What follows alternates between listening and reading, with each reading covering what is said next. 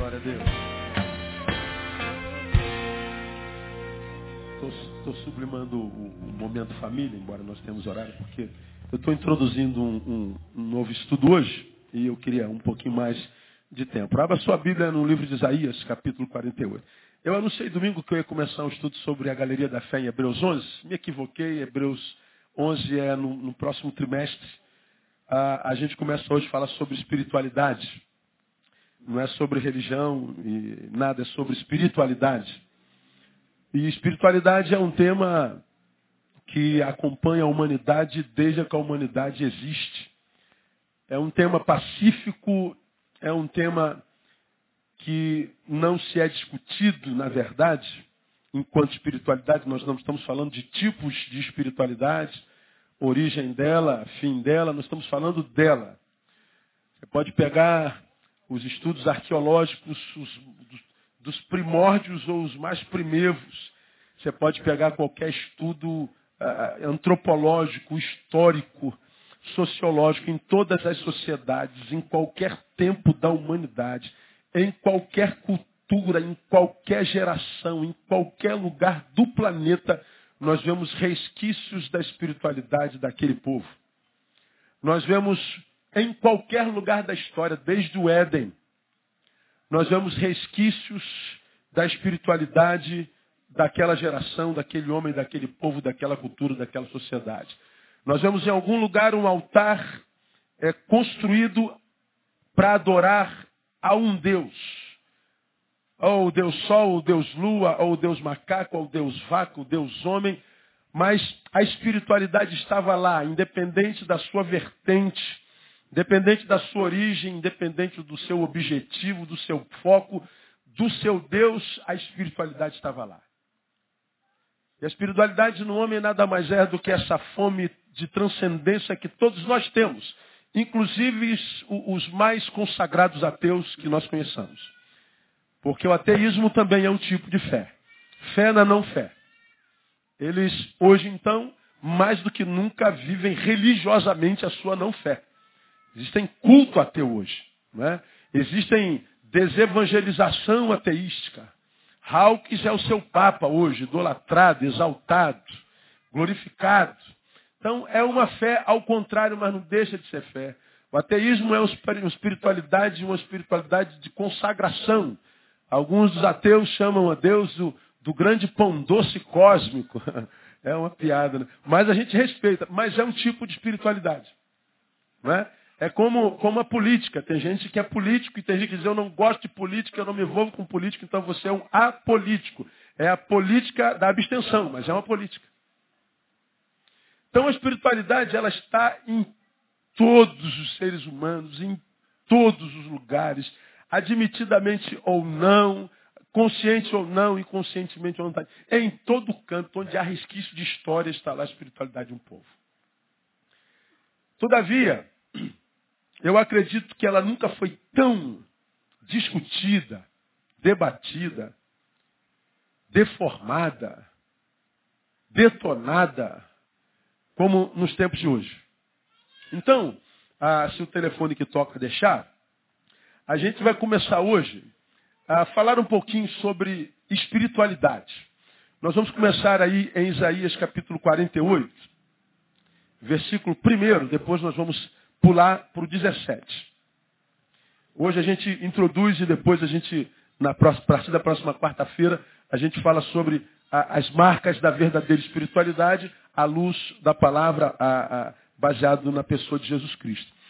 Bom, Isaías é um profeta que foi levantado para falar a Israel e nesse capítulo diz assim, ouvi isto, casa de Jacó, que vos chamais do nome de Israel, e saístes dos lombos de Judá, que jurais pelo nome do Senhor, e fazeis menção do Deus de Israel, mas não em verdade nem em justiça. Vou repetir. Ouvi isto, casa de Jacó. Isaías está sendo usado por Deus para falar ao seu povo, filhos de Jacó, filhos de Israel, nascidos uh, de Judá, libertos da Babilônia, povo eleito, povo escolhido, ouçam. Vocês que juram pelo nome do Senhor e fazeis menção do Deus de Israel, mas não fazem isso nem em verdade, nem em justiça. Do que, que Deus está acusando Israel nesse momento histórico? De dizer ser uma coisa e viver como se essa coisa não fosse. Deus está dizendo, vocês se dizem algo, mas não vivem como se esse algo fosse. Se a palavra se é, quisesse achar um, um, um paralelo no Novo Testamento, haveria um paralelo com ela lá em Apocalipse capítulo 3, quando ele escreve a igreja de Sardes, que nós já ministramos aqui muitas vezes, onde o Senhor escreve aquela igreja de Sardes assim, tem famas de que vive, mas estás morto. Então ele diz assim, olha, arrepende. Porque vocês, ah, ao serem olhados de fora para dentro, veem uma coisa. Vocês são famosos, a fama de vocês a precede, os precede. Ah, vocês olhados de fora, é, dá a sensação de que vocês são uma igreja pujante, uma igreja viva, uma igreja a, a, a denodada, uma igreja é, tremenda, ungida, abençoada. Então quem olha vocês de fora para dentro diz que igreja viva, mas eu, diz o Senhor, que olho de dentro para fora, eu sei que vocês estão mortos. Vocês são um defunto disfarçado. Capítulo 3 de Apocalipse, Jesus usa João para acusar a igreja dessa desconexão existencial. Parece ser uma coisa, mas é outra. É uma coisa que não parece. A mesma coisa está aqui em Israel. Parece que ah, nós, seres humanos, temos essa capacidade de simulação. Né? Como já disse aqui uma vez, eu estava num debate. O que mais me impressiona, pastor, na, na raça humana? O seu poder de dissimulação. O seu poder de, de parecer ser uma coisa que nada tem a ver com o que é em essência. Essa, essa unção camaleônica que o ser humano tem em essência, de mentir a respeito de si mesmo, a ponto muitas vezes de causar inveja em quem vê, mas que sabe, na verdade, a inveja é só do que os olhos veem mesmo, porque se pudesse olhar do lado de dentro, o que teria era pena, não era inveja. Então, essa nossa capacidade de dissimulação é um negócio cada vez mais desenvolvido. É disso que, é, mais uma vez, o Senhor está acusando o seu povo. O povo espiritual, o povo santo, o povo que se move no, no, no, no reino dos espíritos, mas ele está dizendo, vocês falam que são espirituais, mas não vivem como que se fossem. Deus usa o profeta e diz, ouçam o que eu quero dizer para vocês. Aí ele escreve esse capítulo, aí lá no 17, ele diz assim: Assim diz o Senhor, o teu redentor, o Santo de Israel. Eu sou o Senhor, o teu Deus, que te ensina o que é útil e te guia pelo caminho em que deves andar. É assim que Deus começa a falar para o povo para o qual ele diz: Ouça, o que, é que eu tenho que ouvir, Deus? Assim diz o Senhor, o teu redentor, o Santo Israel. Eu sou o Senhor teu Deus que te ensino que é útil, te guia pelo caminho e que deves andar. Vamos começar é, vendo como é que Deus se identifica nesse versículo, nesse capítulo. O que Deus é, à luz do que ele mesmo diz a respeito de si mesmo, quando conversa com seus santos, com os espirituais. Como é que Deus se revela, como é que ele se identifica nesse versículo 10, versículo 17. Assim diz o Senhor. O que, que ele diz a respeito de si mesmo? Leia para mim a segunda frase. O teu o quê? Redentor. O santo de Israel. Aí ele diz mais, eu sou o Senhor, o teu Deus, o que te ensina o que é útil. Então ele fala duas coisas aqui. Primeiro, Leia aí. Assim diz o Senhor. Diga, Senhor. Então ele está dizendo assim, eu sou o Senhor. Quando ele se identifica como Senhor, ele diz assim, eu sou o Senhor, está escrito aí. O teu o quê? Redentor. Então quando ele vai falar com os santos, ele se identifica assim. Eu sou Senhor e sou Redentor. Muito bem, isso é Deus se definindo. Ora, quando ele usa esse substantivo para si mesmo, Senhor, o que se espera de um Senhor? Me digam vocês. O que, que um Senhor faz? Hã? Não ouvi? Manda. É, é, manda. Vamos melhorar esse manda aí? Hã? Tem autoridade. Ele faz o que? Ele do, domina. Ele tem o controle. O Senhor é o que coordena, é o que comanda. O Senhor é o chefe, é o que manda, é o que domina. Então ele está dizendo assim, eu sou o Senhor. Então ele está dizendo, ó, quem domina sou eu, quem tem o controle sou eu. Quem rege sou eu. Quem exerce poder sou eu. Aí toda vez que eu falo sobre senhorio de Deus, eu me lembro daquela palestra que eu dei na, na, na universidade uma vez, e representando os evangélicos numa questão de sociedade, aí eu falei sobre Salmo 38, versículo 4. Provar e ver de que o Senhor é o quê? Bom. Aí eu estava falando sobre o senhorio de Deus sobre a cidade, e mostrando aos universitários a bondade de Deus. E uma universitária é, me, me, para no caminho, no final, ela não falou no, no, durante a palestra, mas ela disse, pastor, eu fiquei com uma dúvida com relação à sua palestra. E quando o universitário fala, estou com dúvida, gele, irmão. Aí ela falou assim, o senhor falou que Deus é Senhor e é bom. Eu falei, é, falei que o Senhor é bom. Pô, há uma, há uma, há uma incongruência nessas duas falas quando a gente olha para a sociedade contemporânea. Falei, você pode explicar? Posso. Porque o Senhor não é o que domina, não é o que tem poder, não é o que controla? É. E Deus não é um Senhor que é bom? É. Ora, quando eu olho para a sociedade, eu vejo uma sociedade que parece que perdeu o controle total. Eu vejo maldade, eu vejo perversidade, eu vejo cafajestice, eu vejo mortandade, eu vejo injustiça, eu vejo uma sociedade marcada pelo mal, pelo contraditório, pela impunidade. Então, pastor, tem alguma coisa errada aí. Porque Deus não pode ser Senhor e bom. Porque se Ele é Senhor e bom, se Ele tem controle, a cidade estaria marcada pela sua bondade. Mas, se ele é, é Senhor e não é bom, talvez se explique. Ele domina, mas ele não é bom.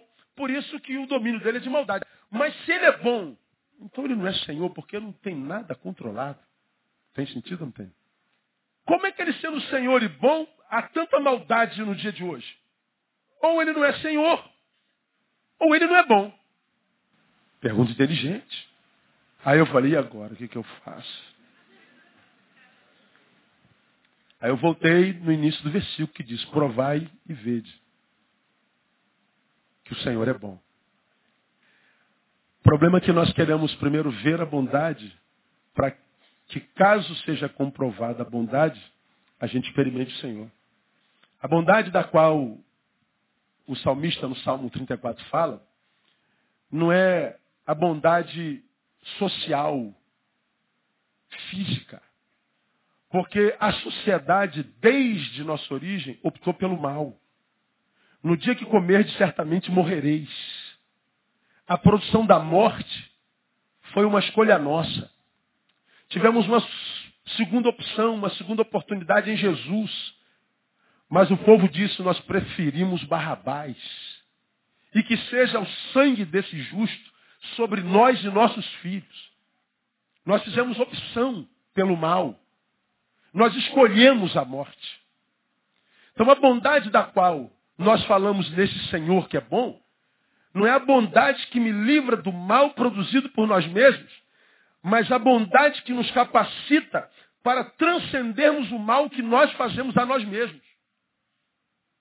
É transcendência.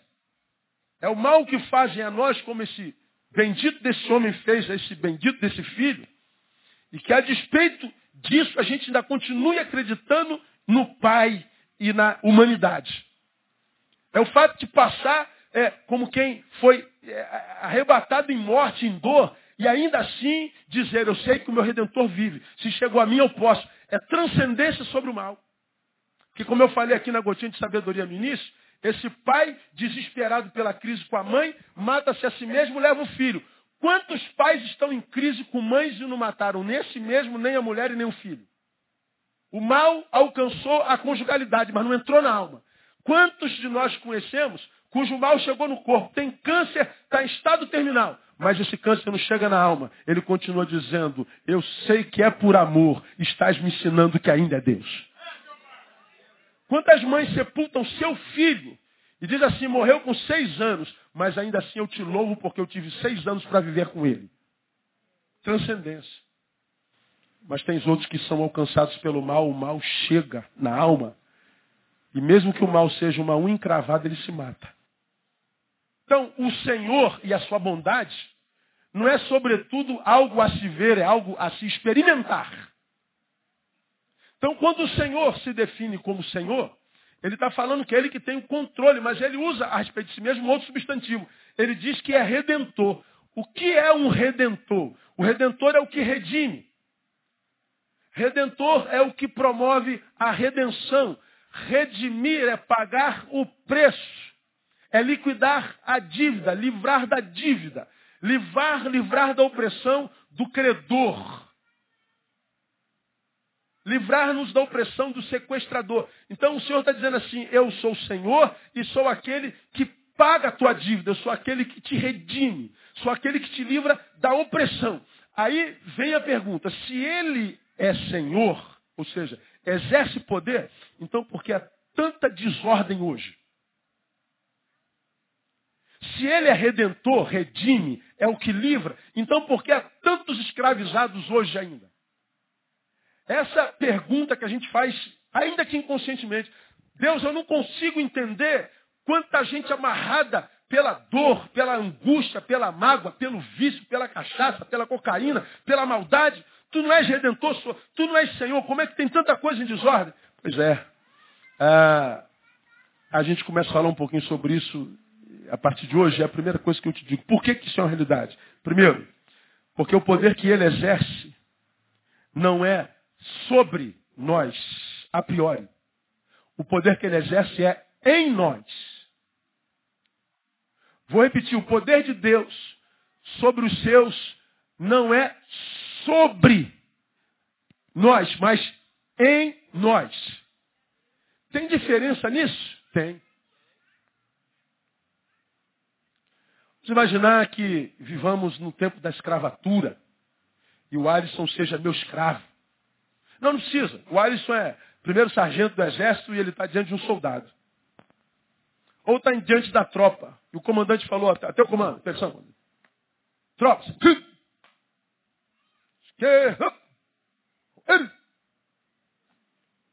Ornário. Marcha. O soldado não tem opção. Há o poder do sargento sobre ele ele tem que marchar. Se não marcha, sargento, ele pode ser punido. Porque há, existem cinco divisas sobre ele. É um poder que está sobre ele. Mas não é assim que Deus age. Neil, faça. Neil, não faça. Neil, vá. Neil, não vá. Não, porque está escrito no Novo Testamento que se pois o Filho vos libertar, lembra que nós já falamos sobre isso aqui?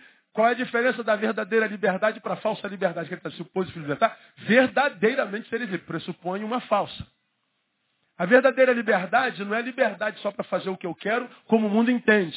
Alguns de vocês que não são cristãos imaginam que é livre só porque pode beber, pode fumar, pode transar, pode trepar, pode matar, pode roubar, pode encher a cara, pode fazer o raio que o parta. E acha que o cristão é um escravo, porque o crente não pode beber, não pode fumar, não pode, não pode, não pode, não pode, é um escravo. É a visão da sociedade. Escravo é quem pode fazer tudo. O, o, o liberto. E o escravo não pode fazer nada. Agora, como eu já preguei aqui, vamos imaginar que essa garrafa não fosse uma garrafa de água, fosse uma garrafa de 51. Boa ideia. Alguém disse é lindo aí, é isso mesmo? Está amarrado, em nome de Jesus. Aí vamos imaginar que nesse copo não tem água, tenha 51. Bom, está aqui na minha mesa. E eu vou beber. Quem de vocês tem poder para me proibir de tomar minha 51? Quem de vocês tem poder para dizer o que, que eu faço com o meu dinheiro? Se eu quiser comprar um quilo de cocaína e cheirar, quem tem poder para falar? O senhor não vai fazer. Se eu quiser adulterar com, com, com, com o mundo, quem vai me impedir? Ninguém. Eu posso sair daqui com a minha esposa e, e para o bar da esquina e falar assim, ó, bota caninha da roça. Ainda existe isso ainda? Na minha época era caninha da roça. Né? Bota a caninha da roça. E eu encho até o cachorro lamber minha cara. Quem vai me impedir? Ninguém vai me impedir. Eu sou livre para fazer o que quiser.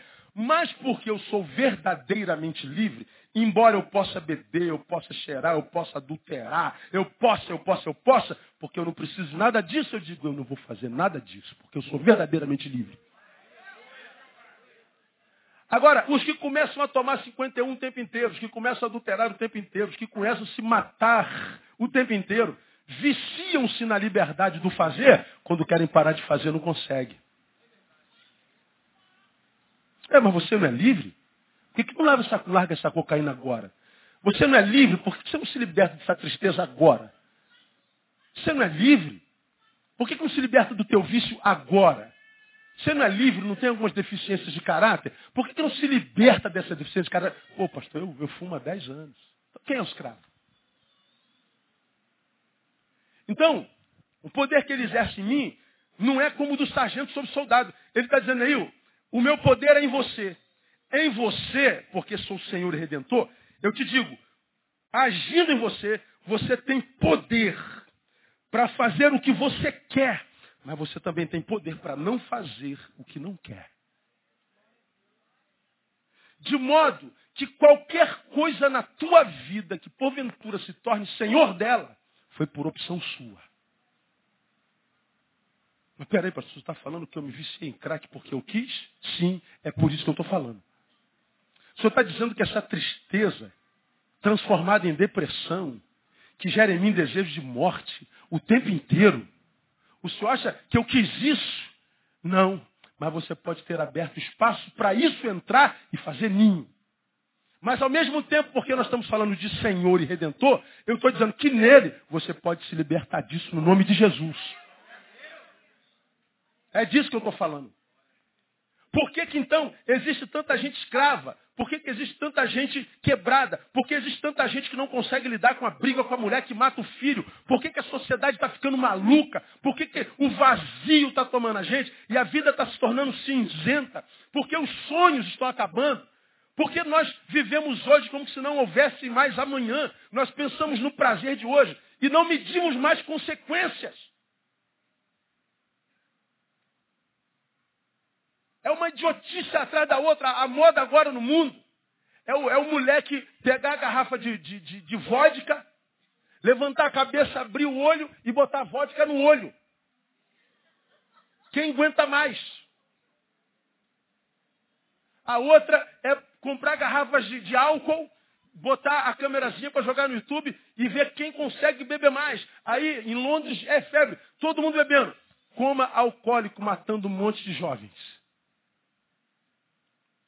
Aí você pergunta assim, o que, que esse cara tem na cabeça? Ele tem cérebro. Aonde ele não tem nada é na alma, é no coração. Ele está vazio. Ele precisa de experiências, ele precisa sentir prazer. É, por isso que para alguns de nós, é, estar sem fazer nada é um desespero. Sobrou um tempinho, a gente já entra em agonia. O que, que, gente, o que, que tem hoje, rapaziada, para fazer? Qual é a boa de hoje? Qual é a boa? O que, que tem para fazer hoje? Aí, não, hoje não tem nada para fazer. Pô, não é possível, cara. É, é, meu Deus do céu, tem que fazer alguma coisa. É sexta-feira, brother. Calma, filho. Ei, oh. Respira. Calma. Curta a própria presença. Curta esse sofá. Curte aí tua mulher, teu amigo. Curte aí a tua vida.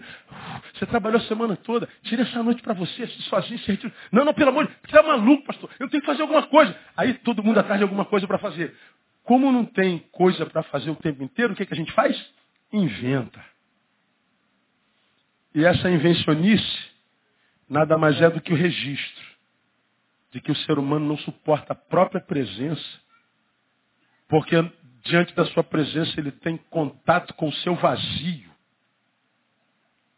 com a sua angústia. E quando esse contato é feito, que sobra desespero. Por isso que há tanta gente perdida. O que o poder de Deus não é sobre nós, é em nós. Ele não é tirano. Alguém que não reconhece o valor daquele sobre quem ele está. Ao contrário, ele valoriza muito. Então, ele não nos trata como fantoches.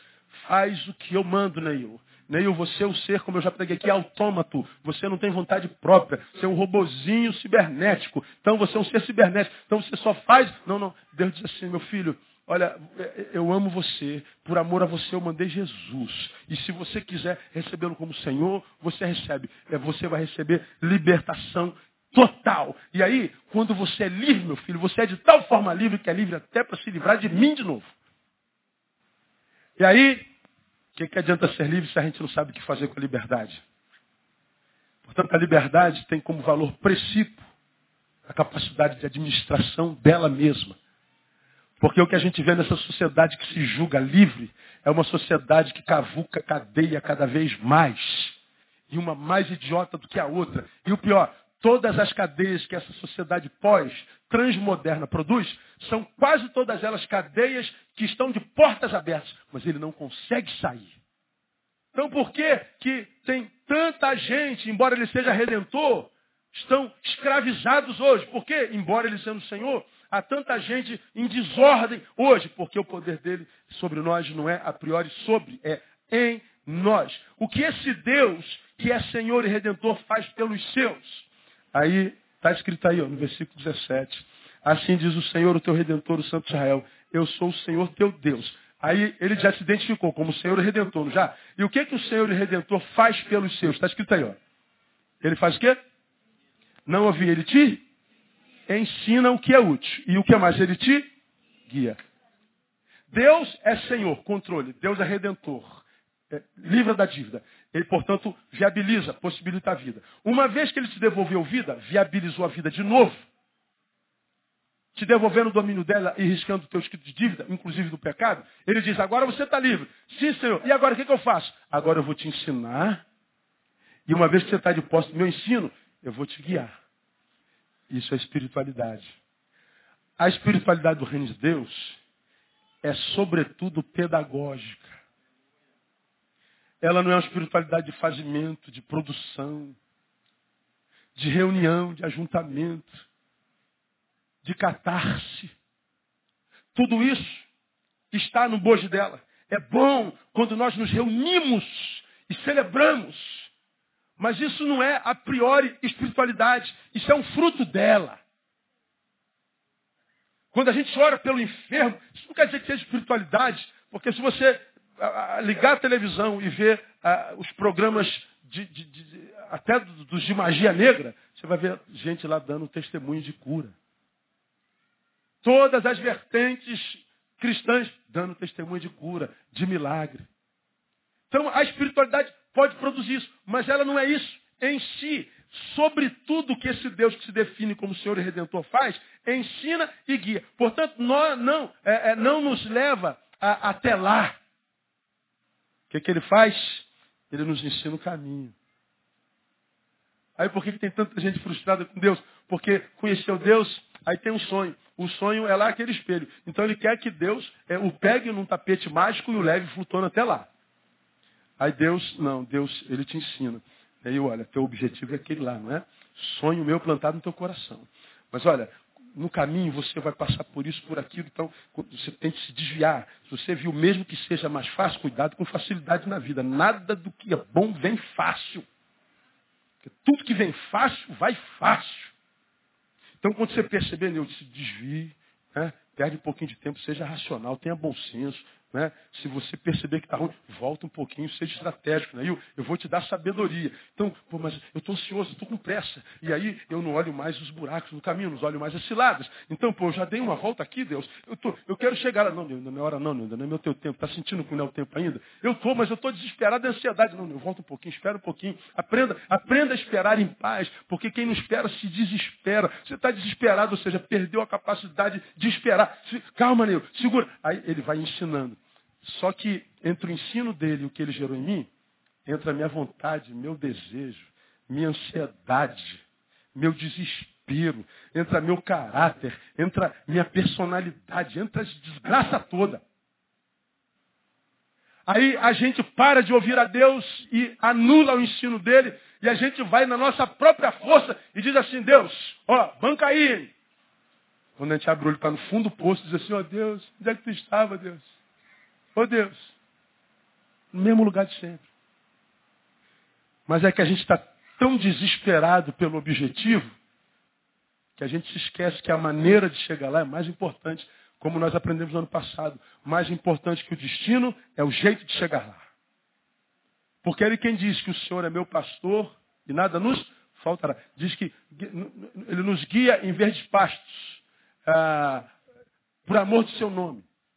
Ele nos guia na vereda da justiça. Isso aí. Então, se o caminho para o objetivo não for de justiça, tira Deus desse buraco, irmão. O problema é que entre a vontade de Deus e a minha, tem a minha ansiedade. Aí a gente pensa que o que Deus faz para nós é tapar buraco. Que o que Deus faz para nós é, é, nos livrar da língua do fofoqueiro, da inveja do, do colega de trabalho. Não, Deus não faz nada disso. Ele nos ensina como não sucumbir a isso. Então, quando eu falo que a espiritualidade é da estou dizendo, ele não mata a sede, ele nos dá a pá e a enxada para cavar o poço. Ele não nos aprova no concurso, ele dá sabedoria para estudarmos. Ele não nos dá uma casa, ele nos dá um projeto e disposição para trabalhar a fim de conquistá-la. Ele não cura a priori, ele ensina como viver equilibradamente. Porque cura é o que dá mais ibope no mundo evangelical, no mundo dos espirituais. Por quê? Primeiro que nós somos um país de terceiro mundo que a saúde pública não presta. Segundo que nós comemos agrotóxico o tempo inteiro. Segundo que trabalhamos mais do que deveríamos trabalhar. Então nós somos doentes. Em todas as instâncias. Vivemos numa sociedade violenta, corrupta. Somos um depósito de entulhos emocionais adoecidos. Somos doentes. Então ter uma igreja num país desse e falar de cura, dá ibope. Enche. Pega a milagreira, pega o milagreiro, vai estar tá cheio, pode ser lá no confim da terra, na, na, dois passos do inferno a igreja, vai estar tá cheio. Se tu escorregar, cai no inferno. Não, mas tem cura. Tem milagre? Eu venho. Por? Porque está todo mundo doente. Você está sentado do lado de um doente. Dá uma olhadinha para o lado depois tu ver só.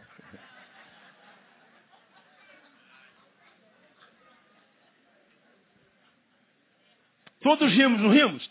Agora diga, há uma doença em você e em mim ou não? Ah, tem uma hora em nós que está doente. Ninguém é 100% são. De médico e louco? Não é? Então, alguns mais do que o outro. Então, a cura da ibope. Aí eu estou falando que Deus não faz milagre? Não, claro que, claro que ele faz milagre. Eu sei o que é isso. Agora, sobretudo, o que, que a espiritualidade faz? Porque o cara está aqui pedindo a cura da cirrose. Quando Deus entra, Deus ensina que eu não devo beber tanto. Se eu tivesse sabedoria para entender o valor do meu fígado, do meu rim, do meu coração, do meu tudo, eu ia viver de tal forma que me alimentaria correto, que eu dormiria correto, que eu me divertiria, eu daria gargalhada, eu, eu sairia com a minha mulher, eu devia ter uh, amado mais abraçado mais, ter visto o sol se pôr. Agora, a gente não faz nada disso. Trabalha igual um desgraçado. Aí adoece. Aí vem para a igreja que é cura. E se a cura não acontece? Pronto. Deus arrumou o inimigo. Estamos orando pelos que têm vícios. Sim, ele pode curar. Mas é a minoria que acontece isso. E quase sempre que imprime mais vontade. Agora, eu talvez não precisasse do milagre que peço hoje se eu tivesse sabedoria para viver, a fim de não chegar até lá. A espiritualidade age na nossa vida a priori, sobretudo, e não a posteriori. A gente gosta do movimento, do ajuntamento, a gente gosta do milagre, e nós já aprendemos isso aqui. Por que, o milagre faz tanto sucesso entre os que se dizem crentes, mesmo que não vivam como tais? É porque o milagre dispensa o trabalho. Ora, Deus faz tudo.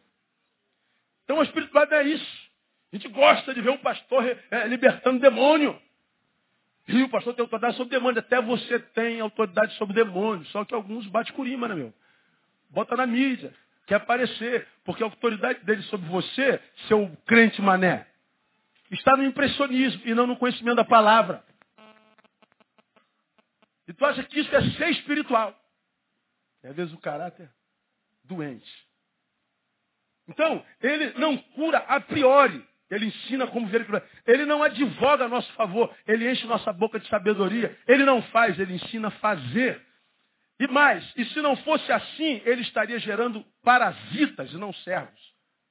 Se Deus fizesse tudo o que a gente pede, nós seríamos filhos mimados. Somos mimados, mesmo ele não fazendo. O poder dele é em nós e não sobre. Precisamos aprender de uma vez por todas que a espiritualidade para Jesus tem mais a ver com saber do que com fazer, logo é mais pedagógica do que laboral. Eu sou o Senhor, domínio, sou o Redentor, o que redime, paga dívida. E o que, que eu faço? Eu te ensino. E a gente vê isso na Bíblia inteira. Vou mostrar para vocês. Primeiro, no convite ao pecador. Não precisa abrir Bíblia, alguns versículos são muito conhecidos. No convite ao pecador. Você vai em Mateus 11, 28 e 29, o que está escrito lá? Você já aprendeu isso aqui. Vinde a mim, todos vós, que estáis cansados e sobrecarregados, e eu vos aliviarei. Termina aí o versículo? Não. O que mais? Tomai sobre vós o meu jugo e aprendei de mim. Olha que coisa interessante. Vinde a mim todos vós que estáis cansados e sobrecarregados. A gente acredita que a promessa é o alívio. Eu vos aliviarei. E está certo. A promessa é o alívio. Mas, como é que ele sabe quem de fato veio a ele, não só a religião? Como é que ele sabe que de fato veio a ele, não só a igreja? Porque a promessa não é só é, aqueles que vieram. Ele diz, vinde a mim e aprendei. Quantos de vocês pensam ter vindo e não sabem nada dele e da sua palavra até hoje, embora esteja na igreja há 20 anos? O convite ao pecador não é sair do trabalho para uma rede entre dois coqueiros com coque e limão.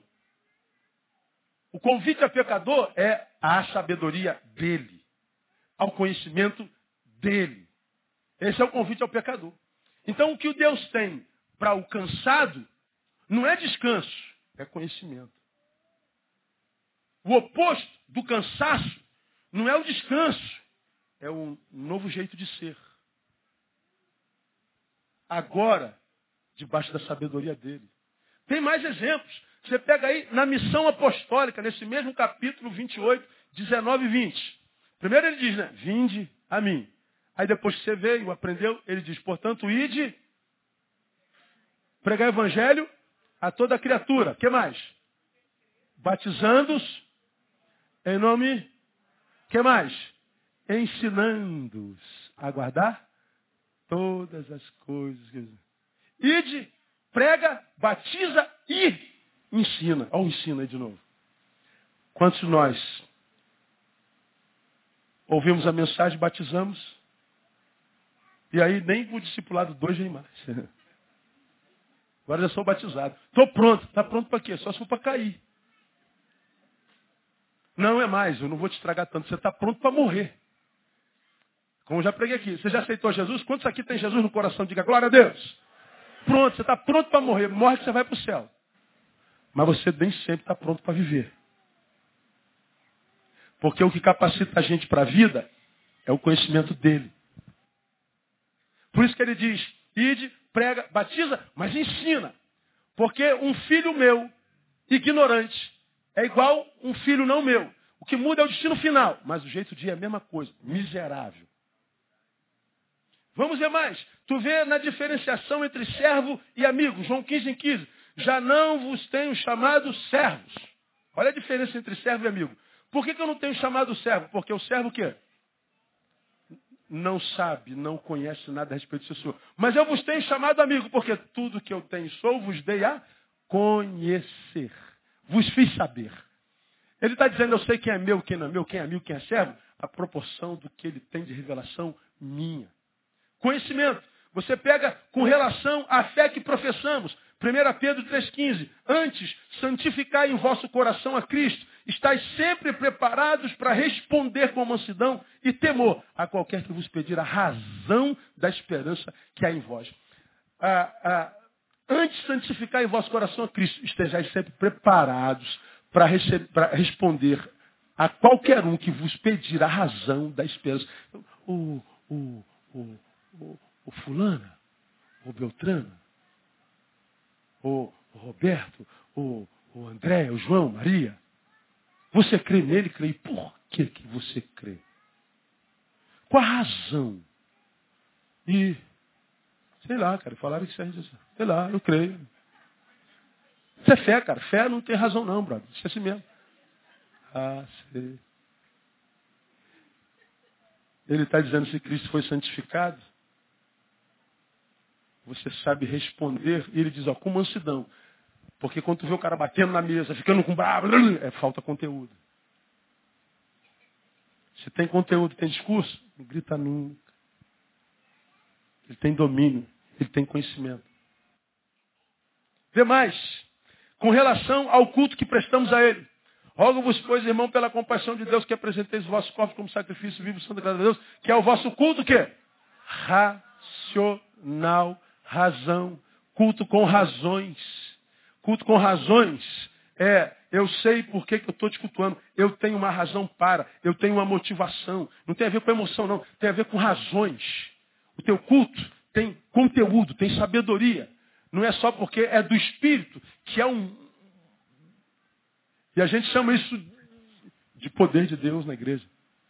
Vou mostrar alguns vídeos para vocês semana que vem. Que a gente bota a mão na cabeça. Se eu sou Deus, você tinha mandado fogo há muito tempo. Que bom que a gente não é Deus, né? Isso é poder de Deus. Legal. É muito poder. Eu estou sentindo, estou arrepiado, meu coração está cardiando. É, nossa, estou vendo o negócio acontecer, brother.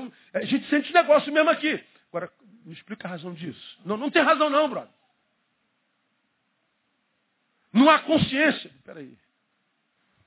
Não há consciência no Evangelho é quando o diabo toma alguém. Quando o Espírito Santo toma, não. Você é cheio do Espírito Santo e sabe o que é está fazendo. Você é cheio dele, usado por ele, sabe o que é está fazendo. Não, pastor, não tem explicação, não. Vou mostrar os vídeos para vocês. Com relação à nossa aprovação, a, aprovação, segundo Timóteo 2,15, procura apresentar-te a Deus aprovado. Como obreiro o quê? Que não tem do que se vergonhar, que faz mais o quê? Maneja o quê? Bem a palavra. Manejar bem significa ter contato com ela constantemente. Porque o especialista nada mais é do que alguém que repetiu muitas vezes aquilo no que ele é especialista. Está tendo lá a, a, a, essas Olimpíadas de so, Sochi. Sochi, sei lá. Ô cara, tu vê aqueles caras naquele, naquele gelo lá, dançando com a mulher dele lá. Pra cima, pra cima. E pô, tu não fica nem em pé naquele negócio, cara. Bum! Os caras fazem negócio, não, não é possível que estão. Lindo, diz que não é bonito. Agora, como é que eles chegaram àquela destreza? Praticando muito, caindo muito e levantando muito mais. Persistindo, insistindo, não abrindo mão, não se permitindo é, desconcentrar. Fazem bem. Aprovado é quem maneja bem, não é quem é manejado. Mais umzinho para a gente terminar. Com relação à nossa destruição. É Osés quem diz, o meu povo está sendo destruído porque falta unção e poder. Não é não, não é não? O meu povo está sendo destruído porque falta conhecimento, entendimento. Porque como eu já preguei aqui, ó, bota uma carroça, o Neil em cima e o burro lá puxando. Vamos falar de força e poder. Quem é mais poderoso? O burro ou o Neil? O burro. Mas por que, que ele está puxando a carroça? Porque eu tenho conhecimento. Porque se o burro fosse inteligente o suficiente para saber a força que tem, ele me pegava e botava para puxar carroça. E eu ia, como é que ia brigar com o burro? Por isso que a Bíblia diz que não é dos fortes a vitória. O povo de Deus está cheio de unção, está cheio de poder, mas não tem conhecimento. E o que, que adianta tanto poder se eu não conheço nada? Aí tu pega Davi desse tamanho e derruba o Golias. Porque falta conhecimento. Então, quando a gente fala de espiritualidade aqui, minha igreja, bom, você que não é minha ovelha, não precisa concordar comigo. É só não voltar quarta-feira que vem. Deus abençoe e vai visitar o pastor. Mas você que é da igreja Basta Betânia, escuta o que seu pastor está falando. Espiritualidade pode produzir todo tipo de milagre, de cura a multiplicação de dinheiro, a, a, a, a, a ver anjo para tudo que é lado, isso tudo é produto da espiritualidade. A espiritualidade ela é pedagógica. Ela ensina. Ela nos tira da ignorância. Ela trabalha no nosso ego. E a função do ego, como eu falei no início, é estabelecer o equilíbrio entre o desejo e a realidade. Então ela nos capacita para que nós nos neguemos a nós mesmos. Para que quando ele apontar o caminho, o espelho, eu não seja tomado pela ansiedade, pelo desespero. E vá por caminhos que não são dele. Que me faça entender que o lugar mais seguro da terra é o centro da vontade dele. E se eu ainda não cheguei lá, e se eu não sou daquele que desistiu, estou a caminho, então a vontade dele para hoje não é que eu esteja lá, que se fosse eu já estaria lá. Mas se eu estou aqui, a vontade de Deus para minha vida hoje é aqui. E se eu estiver aqui, mesmo que meu sonho seja lá, com decência, glorificando o seu nome, louvando a Deus, a Deus pelo que ele me deu hoje, pelo hoje que ele me deu, ele está dizendo, você entendeu, meu, então você vai continuar caminhando e eu vou te levar lá, em nome de Jesus. Agora o que, que acontece conosco? Porque não aconteceu o que a gente queria, a gente abre mão de celebrar o que a gente tem hoje aí os amanhãs nos são retirados, não por ele. É porque nós mudamos de rumo, o plano original foi desconfigurado. E quando você muda de rumo, você está entregue à própria sorte, você é senhor de si mesmo. E o pior, o mundo para o qual você foi chama-se liberdade. Aí tu vê um monte de crente, eu ia falar, mas não vou falar, que ele, porque não consegue viver no Evangelho, e nem na comunhão dos santos, ele começa a jogar pedra na igreja e some da igreja. E diz que o problema é a igreja, porque hoje dá ibope, soa intelectual fala mal da igreja de Jesus. Aí ele sai da igreja. Vai viver o seu pecado porque ele não teve coragem para permanecer fiel para chegar lá. E aí promove o seu próprio caminho desviado. Ele diz, eu não preciso de igreja. Pois ele diz que não precisa de igreja. Pergunta se ele lê a palavra ainda. Pergunta se ele ora. Pergunta se ele produz no espírito. Pergunta se ele é benção na vida de ninguém. Nada. Se afastou, diz que é a igreja, mas fora da igreja vive então do seu próprio umbigo. Aí tem que mentir para si mesmo, para todo mundo, que é feliz e que tomou uma boa decisão.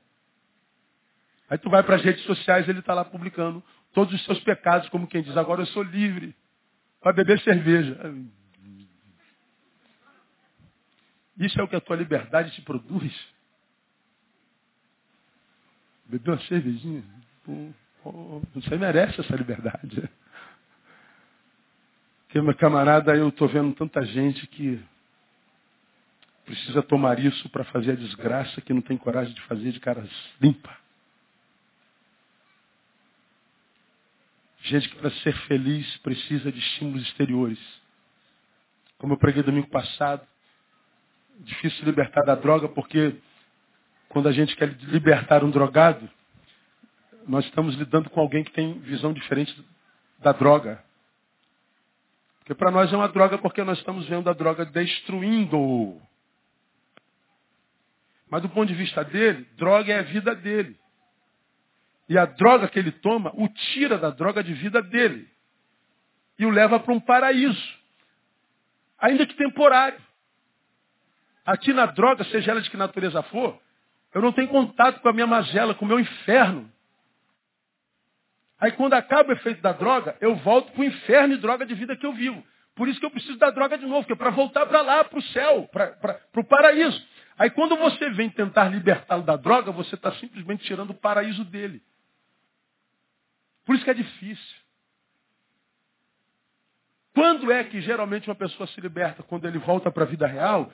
Na vida real ele tem pai que não desistiu dele, mãe que não desistiu dele, família que desistiu dele, amigo que não desistiu dele, que diz assim, veja nesse tempo de sobriedade, há um céu aqui na realidade, filho. Esse paraíso teu é mentiroso. Ele vai te levar para o inferno em todas as instâncias desse inferno. Mas por que, que ele faz isso? Porque não está suportando viver e carregar o que ele tem dentro. E para aquele que, que tem transcendência, foi abençoado por Deus pela fé, Deus está dizendo assim, filho meu, eu sou o teu Senhor. Como quem diz, filho, independente do que você esteja passando, vivendo, eu tenho o controle sobre esse negócio. Mas eu sou o teu redentor. Eu posso pagar essa dívida. Eu posso arrancar essa cadeia. Eu posso te libertar, meu filho. Mas como ele não é o Senhor que trabalha com fantoches nem com seres autômatos, ele trabalha com seres humanos, ele está dizendo assim, o que eu tenho contigo é parceria. Eu faço o meu papel e tu fazes o teu. Porque se você não fizer o teu, mesmo que o teu relacionamento seja comigo, vai fracassar. Porque o poder que eu exerço não é sobre você, mas em você. Eu te capacito, mas quem faz é você. Então, terminemos e, e, e, e, aprendamos o seguinte. Agora, se ele ensina e guia, por que tantos perdidos mesmo, irmão? Porque o ensino e a direção que ele dá o faz para quem está disposto a aprender o ensino. E aprender o ensino requer tempo, dedicação e esforço. Milagre é melhor, né, irmão? Vamos orar por um milagre aí, né? Quanto é, pastor? Isso é mil reais. Aí eu pago.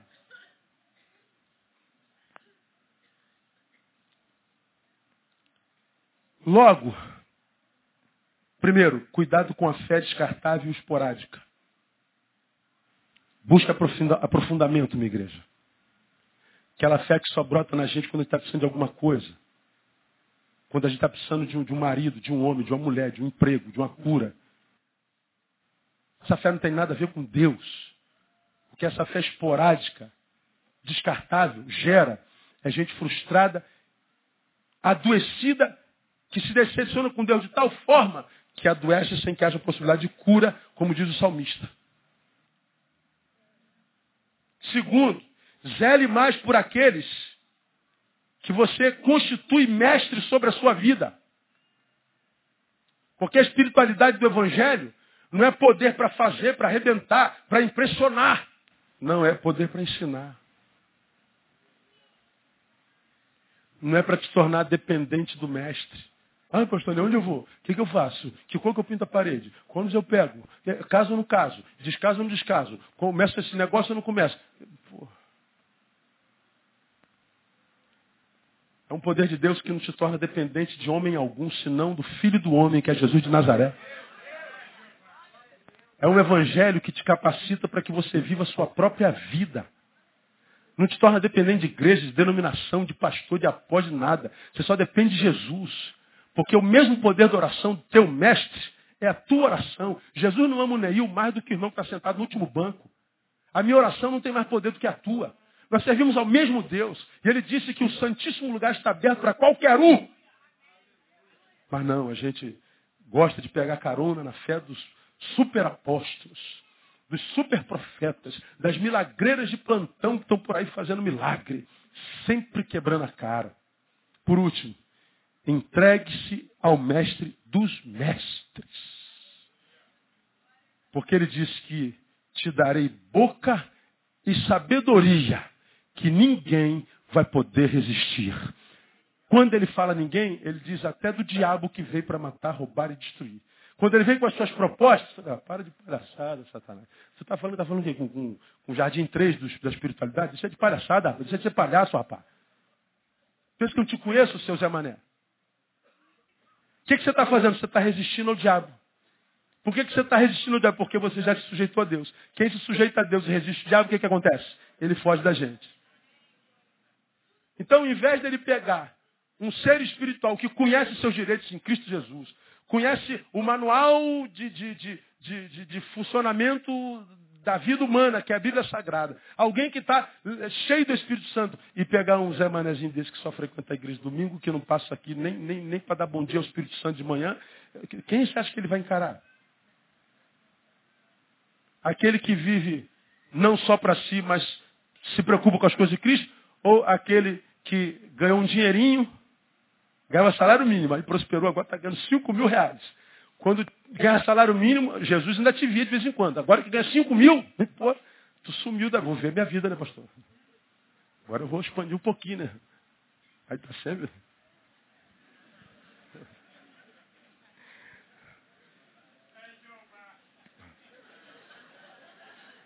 O que é lindo, né? Jesus deixa, né, cara? Tá bom, meu filho. Saudade de você, meu filho, mas vai ser feliz, filho. Ele vai. O problema é que ele vai, vai, vai, vai, vai, pum! E não preencheu. Pô, tá faltando alguma coisa. Pô, tá faltando uma angústia, cara, um vazio. Não sei o que tá. Tô bem hoje, sabe? Tô bem. Terminamos. Ele no versículo primeiro, ele diz, ouvi casa de Jacó, que vos chamais no nome de Israel e saíste dos nomes de Judá, que jurais pelo nome do Senhor e fazeis menção do Deus de Israel, mas não em verdade nem em justiça, ou seja, hipocrisia. Aí ele diz, eu sou o Senhor, teu redentor, que te guie de ensino. Aí no versículo 18 ele diz assim, ó, ah, se tivesses dado ouvidos aos meus mandamentos. Então seria a tua paz como um rio e a tua justiça como as ondas do mar. Também a tua descendência teria sido como a areia e os que procedem das tuas entranhas como seus grãos. O seu nome nunca seria cortado nem destruído diante de mim. Ele está dizendo, se você que tem a promessa, vivesse a vida para a qual você nasceu, e não vivesse a, a vida que deseja, então tudo que tem prometido para quem você é, aconteceria. Aí alguém me escreveu, então, pastor, a gente tá, é só, só, acontece com a gente se a gente fizer o que Deus quer? Não, claro que não, pô. Só acontece com a gente a proporção do que a gente é, não é do que a gente faz. Nós não somos filhos de chocadeira. Quando nós criamos, nascemos, Deus já tinha um plano para mim e para você. É como teu filho nasceu. Teu filho nem nasceu, está no vento, já está sonhando com ele, Bruno. Menino ou menina, que é para saber se é azul ou rosa, né? Aí pinta de rosa, tudo Aí com o bercinho, carrinho, né? caralho, sonho. Aí já está sonhando um moleque formado, aos 19 anos de idade, já fazendo a pós-graduação dele, já faz é, é, é, caderneta de poupança, e o moleque vai crescendo, tu bota da escola, e tu vai sonhando com tudo, ele começa a namorar, menina não presta, minha filha, cuidado. preocupado, você já sonhou com a tua vida todinha, e, e, tu acha que você é criado por Deus e é filho de chocadeira. Bum, vira aí. Pô, claro que não. Deus tem um projeto. E eu não sei se você, filho, entende isso. O projeto do pai e da mãe é sempre melhor do que o que a gente faz pra gente, quase sempre. Papai já passou por aquela estrada, né? Obedecer pai e mãe prolonga os dias na terra, diz a palavra. Né? Aí ele nos faz filho, é, claro que ele tem plano para mim. Mas porque ele age em mim, não sobre mim, eu falo, não quero fazer, eu quero fazer isso aqui. Pô, tá bom, filho. Pô, mas os projetos estão tudo aqui, ó. Não, mas eu não quero ser isso, quero ser isso. Vai com Deus. Não é porque você fez isso, é porque você se tornou. Porque eu duvido que alguém que é aquilo para o que nasceu, eu duvido que esse alguém é infeliz. Quase sempre, se não sempre, quando a gente se encontra com alguém muito infeliz, é porque ele é o que não nasceu para ser. Não descobriu a sua vocação na vida ainda. Então, minha igreja, a espiritualidade é sobretudo pedagógica. Aí na próxima semana a gente vai para o Monte da Transfiguração. Porque ali, acredito, tem um projeto de espiritualidade muito legal. Que é o de Jesus. Ah, vamos rever o que nós já pregamos aqui, em parte, né? Você vai se lembrar disso que é antigão aí. Moisés e Elias. Lei e profecia. Jesus no meio. Vem uma voz do céu e diz assim, este é meu filho amado em quem me compraz. Ele está dizendo, não é mais profecia, nem mais lei. Agora é Jesus. Então não adianta ser legalista, viver de profetado em profetado. Jesus é o estereótipo de espiritualidade que Deus quer ver gerada no seu reino. E o reino de Deus habita dentro de você. E quem não vive a espiritualidade conforme Jesus, enquanto alicerce e cobertura, vive a religiosidade, da, a espiritualidade da religião. da instituição. Que dá a sensação de que eu estou vivo, mas se tirar a instituição não sobra mais nada. Você não sabe que se transformou num servo e não num filho. Você não nasceu para ser servo. Você nasceu para ser filho. E filho de um pai perfeito. Que Ele nos abençoe, que Ele tenha misericórdia de nós, que Ele nos dê graça. Quem tem entendimento, entenda. Quem tem ouvidos, ouça o que o Espírito diz à igreja. Vamos aplaudir o Senhor. Vamos embora para casa. Quarta-feira, a gente está de volta. Vamos ficar em pé? Aleluia. É 15 para as 10, desculpa aí, mas não tem jeito não. tem que acabar, né? É, você vê, quando a gente fala de ensino, culto de ensino, aqui na nossa igreja dificilmente tu vê alguém levantar na hora da mensagem. Cara, é impressionante. Vê aqui de cima, tu não vê uma alma levantando. Aí tu começa a falar de ensino, hoje levantou uns quatro, cinco. A, a fé não é de todos. Falei sobre isso domingo à noite. Saber dar trabalho requer esforço, dedicação. Mas é o que nos livra da destruição. É o saber que nos faz deter o poder. Então, meu irmão, a despeito da loucura que está esse mundo, inclusive o evangélico, busque sabedoria de Deus. Eu, eu, eu sou animado para ensinar porque eu tenho esperança na igreja aberta. Por exemplo, ó, nós somos uma igreja que está na frente da favela, no subúrbio de Sulacap e Realengo, mano. Quarta-feira, tu vem aqui só para receber burdoada, mano. A igreja lotada. Tu veio do trabalho, não teve um milagrinho aqui hoje, a não ser da morte da ignorância na vida de alguns. Não é? Que é um grande milagre, não é? Matar o burro é uma bênção, irmão. Tu nunca mais vai puxar carroça, glória a Deus. Pois é. Então você vai ser o cocheiro, não mais o burro. Então, ah, é, ninguém babou, ninguém tremeu, ninguém viu anjo. A igreja está lotada, 10 horas da noite, mané. Quarta-feira passada, o menino estava indo embora, acendeu o farol lá para a favela, lá, na hora que estava invadindo. Mandaram bala, pegou no, no, vidro do carro dele, podia ter matado ele. Está aí, e veio hoje. Ali, o cara está ali, ó, Vivinho da Silva. Aleluia. E voltou hoje. Aí, é maluco, não é maluco? Ele saiu correndo, estava desesperado no, no, banheiro dos homens. Aí eu passo em frente do banheiro dos homens, 11 horas da noite, minha esposa está dentro do banheiro. Mas o que minha esposa faz no banheiro dentro da, dos homens? 11 horas da noite. Aí falaram que o cara estava desesperado, o carro ficou lá no meio da rua, aberto, deixou a chave, ele saiu correndo. Falei que eu vou lá buscar o carro dele. Aí saí, fui lá buscar o carro dele. Quando eu chego no, no carro, já não tem mais nada no carro, eu vou lá em cima do morro buscar. Quando eu subo o morro, a mira laser no meu peito. Falei, pô, vou morrer, vou morrer assim, isso não é possível. Falei, pô, cara, é o pastor Neil, brother, estão doidos, meu. Pastor Neil da Betânia. Porra, pastor Neil, pastor Neil. Porra, pastor, a gente não sabia que era o senhor e tal. Pô, vocês estão atirando em gente da minha igreja aí, brother. Pô, é da igreja, a gente não sabia, pastor. O cara botou um farolzão pra cá. Pô, vocês estão doidos, cara. Aí ele foi lá em cima, pegou a chave, eu peguei o carro, entreguei o cara, ele levou o carro embora. Tá lição e sal. Irmão, Deus tem plano para você na vida. Deus vai usar você em nome de Jesus. Preservou a sua vida. Então, é, aí, 10 horas da noite o cara está aqui de novo. Isso é milagre, não é, gente? É muito melhor do que chegar aqui e ver o tô pulando, dando cambalhota. Pô, legal, pô, pô, legal. Aprendeu o quê? Nada, voltei burro. Mas, ó, me arrepiei todinho. Hoje foi um negócio. Você está entendendo o que eu estou falando? A espiritualidade do reino é pedagógica. De posse dela, você vai pôr a mão no enfermo, o enfermo vai ser sarado. Você vai sentar com teu filho que está perdidão, tu vai ter argumento. Que a molecada hoje é inteligente pra caramba, meu. Tu vai sentar com a tua mulher querendo pegar no pescoço dela porque ela é chata. Mas você vai se submeter e vai dizer perdão, amor. Pô, aí tu quebra a mulher, mano. Ela apaixona, tu vai pro quarto logo uma vez. Virar os olhos logo uma vez. Então, Deus vai te dar argumento. Sabedoria do alto. Aí vem o diabo com, os, com as tentações dele. Pai de palhaçada, Satanás. Não precisa. Ripas, rúpias.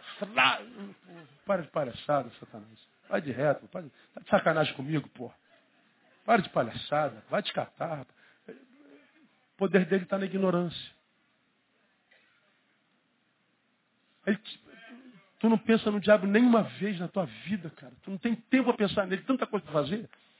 Aí vão andar com o diabo na cabeça. Ai, meu Deus, o diabo está tentando. O diabo. Pô, esquece o diabo, cara. Você está selado com o Espírito Santo. Você tem a unção do santo. Não necessita que ninguém te ensine nada, porque o santo revelou. Vive em paz. Vai dormir. Apazigua a tua alma. Isso é a espiritualidade do reino. Simples assim. Só os simples entendem. Porque os que gostam de complicar, da, pirotecnia, dos shows, dos barulhos, nunca vão entender. Está vedados a ele. Vamos orar. Ó Deus, a palavra do nosso coração é obrigado.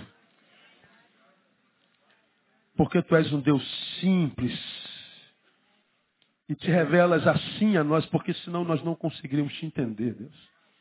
Nós não precisamos de superinteligência, precisamos só de coração aberto e alma disponível para o Senhor. E nós queremos te dizer, ó Deus, eis-nos aqui, ensina-nos a nós. Tem misericórdia da nossa incredulidade, Deus.